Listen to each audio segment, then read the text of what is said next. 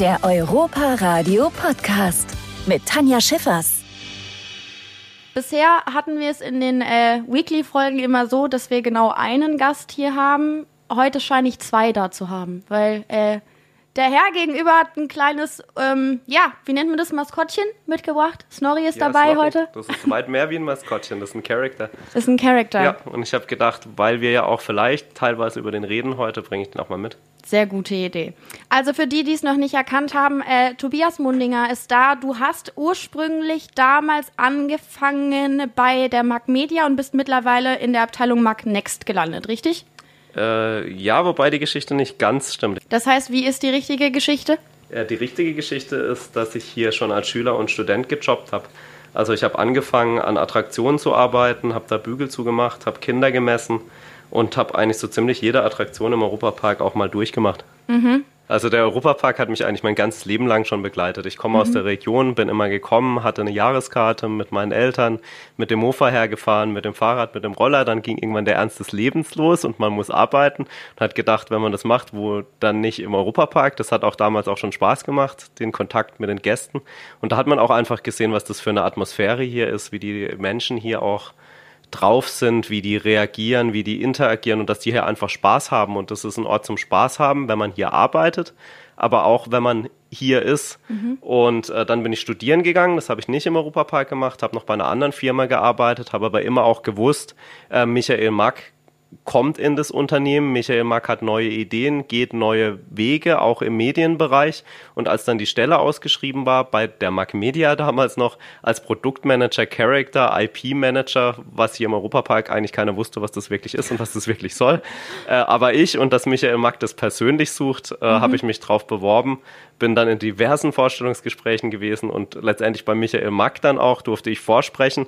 Und der hat halt einfach dann gesehen, hey, der kennt die Euromaus, der ist mit der aufgewachsen und äh, der teilt auch ein Stück weit meine Vision.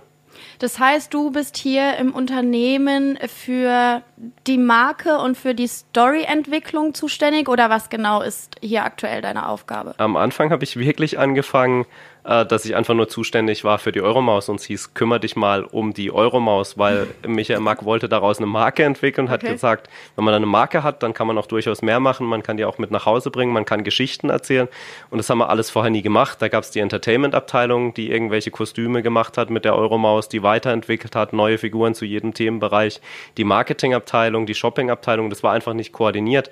Meine Aufgabe war es, die Potenziale zu nutzen aus den verschiedenen Abteilungen, das zu vereinheitlichen, um aus der Euromaus wirklich eine Marke machen, zu machen, eine Geschichtswelt zu machen, eine Storywelt zu machen, mit der man eben Filme, Bücher und alles Mögliche machen kann und auch neue Sachen ausprobieren, wie neue Medien, mhm. wie zum Beispiel einfach einen Film auf einer Achterbahn erzählen mit einer VR-Brille, was mhm. dann auch zum Geschäftsmodell wurde und wir dann auch weltweit ausrollen konnten. Und wie ist die Euromaus so privat?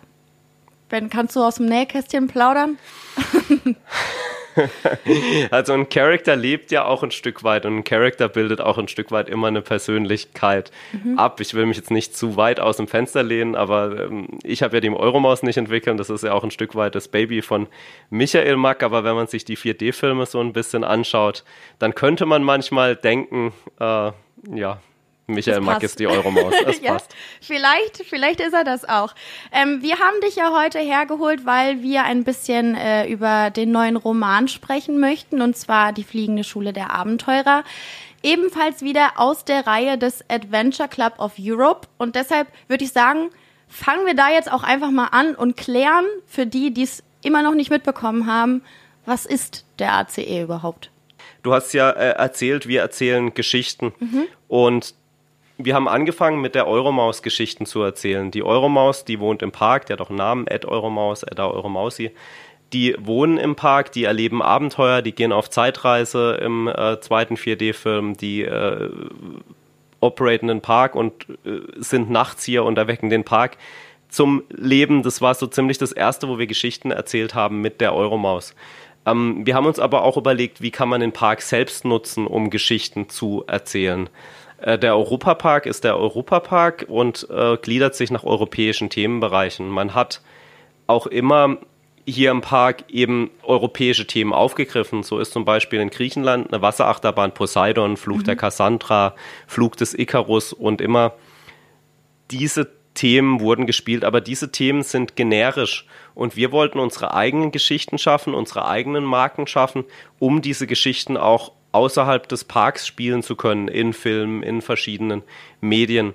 Und wir haben uns überlegt, nachträglich, bei Rolantica war es ein bisschen anders, aber der Europapark ist der Europapark. Wie kriegt man dann nachträglich eine Geschichte dazu, Geschichten zu den Attraktionen, äh, um mit dem Konzept im Einklang zu sein, mit dem europäischen Themenkonzept? Und da sind Michael Mack, wir auf die auf die Lösung gekommen, hey, lass doch einen Club machen mit Abenteurern und unsere Attraktion sind Expeditionen dieser Abenteurer. Mhm. Und zum ersten Mal ist es dann entstanden äh, im Voletarium mit den Brüder Eulensteins und mit dem ersten Mal, wo wir dann wirklich Entertaining, Content Marketing gemacht haben mit der Erstflugtheorie, wo Professor Nikolaev ähm, auf die Spuren der Eulensteins gekommen ist. Also wenn wir Geschichten erzählen, können wir ganz andere äh, Seiten des Marketings machen, Content Marketing, Geschichten erzählen, entertain mit den Geschichten über die eigentliche Attraktion hinaus. Und ähm, wir haben uns aber da schon, wo wir das Voletarium gebaut haben, eigentlich den Club überlegt und es auch weitergesponnen, strategisch. Was sind neue Attraktionen, was sind Erweiterungen, was sind neue Abenteurer, was sind neue Geschichten, was sind neue Länder und haben eigentlich den Club schon komplett weitergesponnen und durchdacht. Gibt es auch eine Webseite, wo man sich die ganzen verrückten Geschichten mal anschauen kann. Aber ja, die Hauptgeschichte war eigentlich, wer ist der Gründer, wo kommt der Club her, wie ist mhm. der Club entstanden. Und das war eben die Geschichte von Bartholomäus von Robemont. Ähm, unseren Pirat. Warum haben wir überlegt, dass ein Pirat der Gründer ist äh, von dem ACE? Weil die größte Storytelling oder gethemte Attraktion im Europapark war Piraten von Batavia und wir wussten, wenn wir das eines Tages renovieren, dann ist äh, die größte Chance für uns eine Geschichte in einer Attraktion zu erzählen eigentlich Batavia. Und so gab es die Batavia-Geschichte zeitgleich mit der Voletariumsgeschichte. Und ähm, dann ist unglücklicherweise ja Batavia äh, abgebrannt und wir mussten es dann relativ schnell neu machen und dann hatten wir die Geschichte schon von Bartholomäus von Robemont. Wir hatten die nur klein auf der Webseite erzählt, aber wir wussten immer, das hat Potenzial zu mehr und da wir die Geschichte schon hatten, konnten wir das wieder für die Content-Marketing-Kampagne mhm. nutzen, mit dem Teaser, mit dem Trailer, mit dem äh, Kurzfilm, den man auch im Magic Cinema schauen konnte und die Geschichte erzählen. Aber es ist ja nicht unser Anspruch, die Geschichte nur in Ruß zu erzählen, sondern auch außerhalb. Und so sind wir eben auf die neue ACE-Buchserie gekommen, die Fliegende Schule der Abenteurer.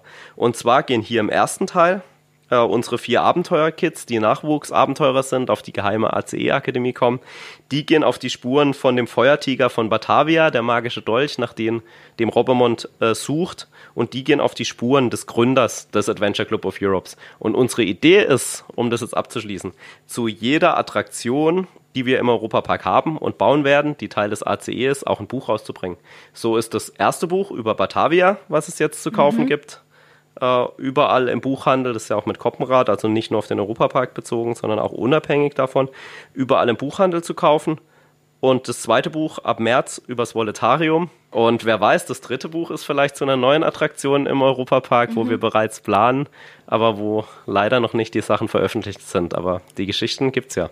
Das heißt, wie sieht da so ein bisschen der Arbeitsalltag aus? Also setzt man sich dann irgendwie mit einer Gruppe von Menschen zusammen und macht erstmal eine Ideensammlung, brainstormt ein bisschen, sagt, hey, das ist vielleicht interessant und aus der Attraktion könnten wir eine coole Geschichte machen oder vielleicht brauchen wir noch den Charakter. Also wie hat sich das bei euch entwickelt?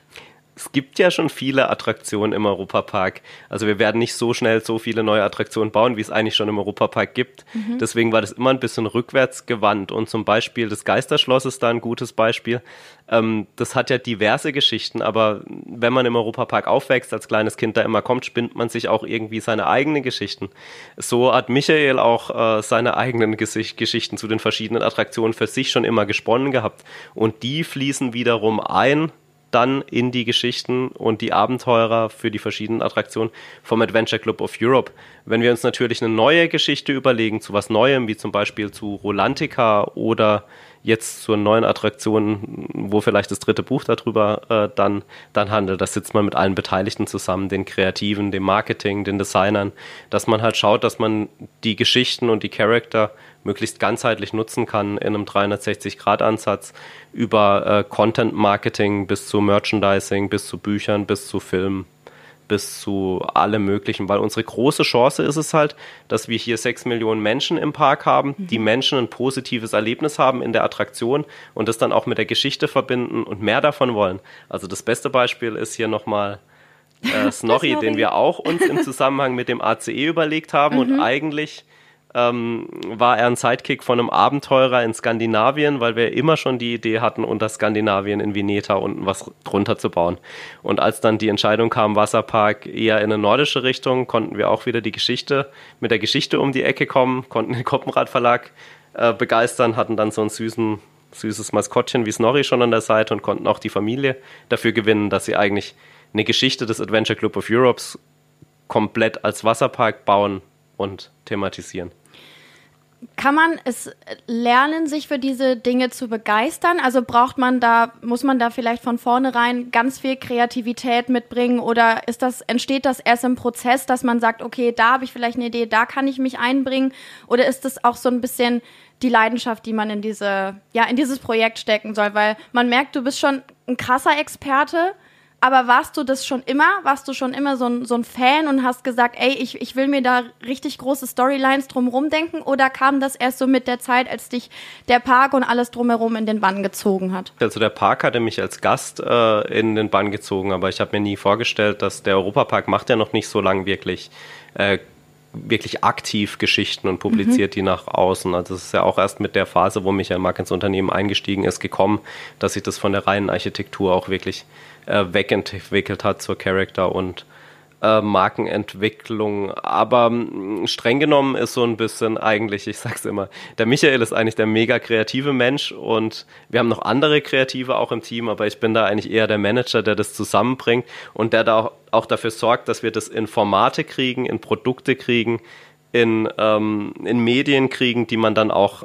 nach draußen publiziert. Also dass man das wirklich nicht nur zu Papier bringt, sondern auch in Produkte distribuiert. Also ich manage da eigentlich so ein bisschen die Kreativität und bündel die und schaue, dass da auch Produkte rauskommen. Wie zum Beispiel so ein wunderschönes Buch mhm. mit dem ACE, dass wir auch da einen richtig top Kinderbuchautor gekriegt haben, wie den Tilo äh, ziemlich bekannt bei den Kinderbuchautoren und dass wir da wirklich ein wunderschönes Buch hinkriegen mit dem Koppenrad Verlag, das auch aktiv über eine Marketingkampagne begleitet wird und draußen auch promotet wird und wo wir einfach den Adventure Club of Europe auch unabhängig vom Europapark für eine neue Zielgruppe bekannt machen.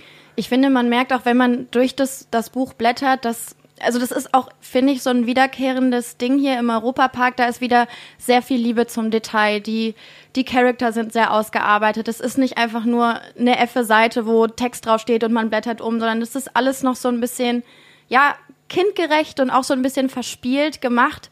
Sind es auch so Dinge, auf die ihr ganz bewusst Wert gelegt habt? Klar, also die Familie Mack oder der Europapark, die machen nicht einfach ein Buch Mhm. Wir suchen uns auch da die besten Partner und wir machen das auch so hochwertig wie möglich, weil einfach auch die Geschichten, da ist ein Qualitätsversprechen für den Europapark und dann nehmen wir nicht irgendeinen Autor oder nicht eine Geschichte, da ist ein Qualitätsversprechen dahinter und wir machen das auch so hochwertig wie es geht, dass es auch zum Produkt passt. Mhm. Gibt es einen Charakter, mit den du vielleicht jetzt speziell auf dieses Buch besonders toll gelungen findest, besonders gern hast, mit dem du dich vielleicht assoziieren kannst auf eine Art? Also streng genommen, ich bin nicht die Zielgruppe. Das gibt auch ein bisschen immer so die Kritik, weil unsere Fans, die sagen immer, ja, schreib doch auch mal ein Buch für mich, schreib doch ein Buch für meine Zielgruppe und mhm. die sind halt dann äh, vielleicht 16 oder äh, Frauen 35 und die sagen, könnt ihr nicht mal ein Buch für mich schreiben? Es ist halt immer der Ansatz im Europapark auch der All-Family-Gedanke, dass man ähm, ja alle mitnehmen muss, aber man baut halt auch was auf, wenn man eine bestimmte Zielgruppe abholt, die halt geeignet ist für, diese, für dieses Alter und für dieses Format. Und das Buch hier ist für ähm, ab acht Jahren gedacht und das natürlich holt es jetzt nicht ähm, den 18-jährigen äh, Abiturienten ab, der dann so ein äh, Buch liest und sagt, super toll. Ähm, das sind jetzt nicht die Avengers, aber hier gibt es eine Zielgruppe, hier gibt es einen Markt und hier kann man halt auch eine Marke aufbauen und eine Generation äh, ranziehen. Und zu deiner Frage, ähm, wir haben ja auch wieder einen lustigen Sidekick, das ist der Anubi, das ist auch so ein bisschen, der trifft in dem Buch dann auch auf die Nachfahren von Jopi und äh, der ist auch eigentlich ziemlich lustig und, und ganz cool. Und ich mag immer die Sidekicks, die wir eigentlich da haben, wie bei Rubemont auch den Jopi. Sehr gut.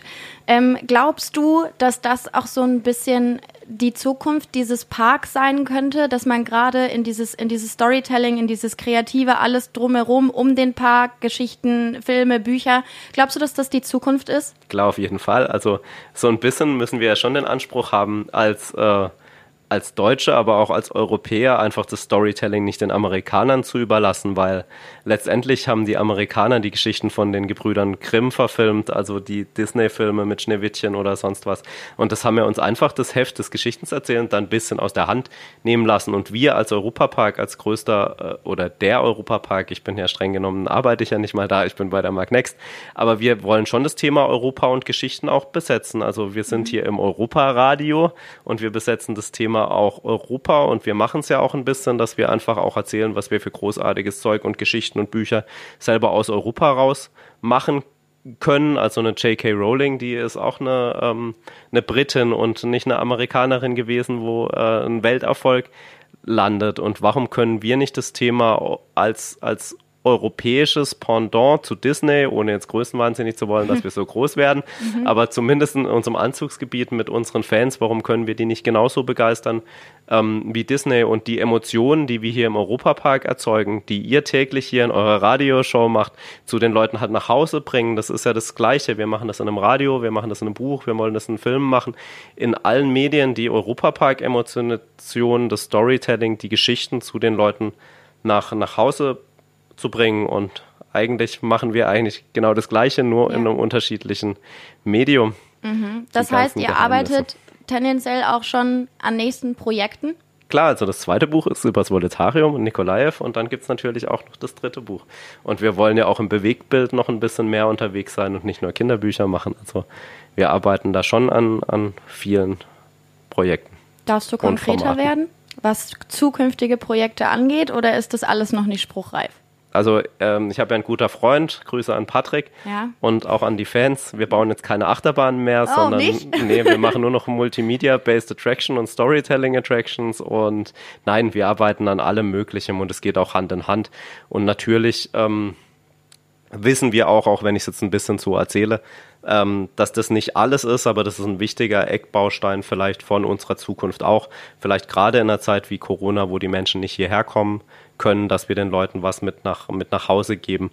Aber wir arbeiten auch durchaus an Attraktionen, wo jetzt Storytelling nicht im Mittelpunkt steht, aber natürlich die Attraktion bereichert. Das ist auch ein wichtiger Punkt, vielleicht die Frage, die ich, die ich äh, auch gerne in den Raum werfe. Warum machen wir Storytelling? Weil wir der festen Überzeugung sind, dass das ein Mehrwert ist für den Besucher im Park. Mhm. Heißt, ähm, früher bist du nur eine Achterbahn gefahren und da warst du zufrieden, da brauchst du keine Thematisierung.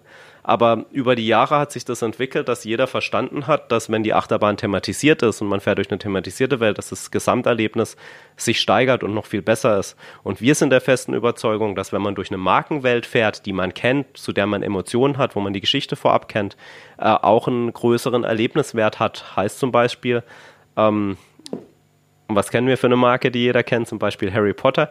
Ähm, wenn ich die Harry Potter Filme oder Bücher gelesen habe und gehe in einen Harry Potter Themenbereich, der echt nachgebaut ist, den es echt kennt, dann ist mein Erlebniswert nochmal viel höher, wie wenn ich einfach nur durch eine thematisierte englische Ritterstadt oder ja. Burg laufe. So ein bisschen bei Arthur, aber wie cool wäre das, wenn wir, ich sag's jetzt mal, die Generation Euromaus großziehen, die Generation ACE hochziehen, die Generation Snorri hochziehen, mhm. die dann äh, viel mehr Spaß haben, weil sie halt die Geschichten auch von zu Hause kennen und dann zu uns kommen können und das ja einfach hier real erleben.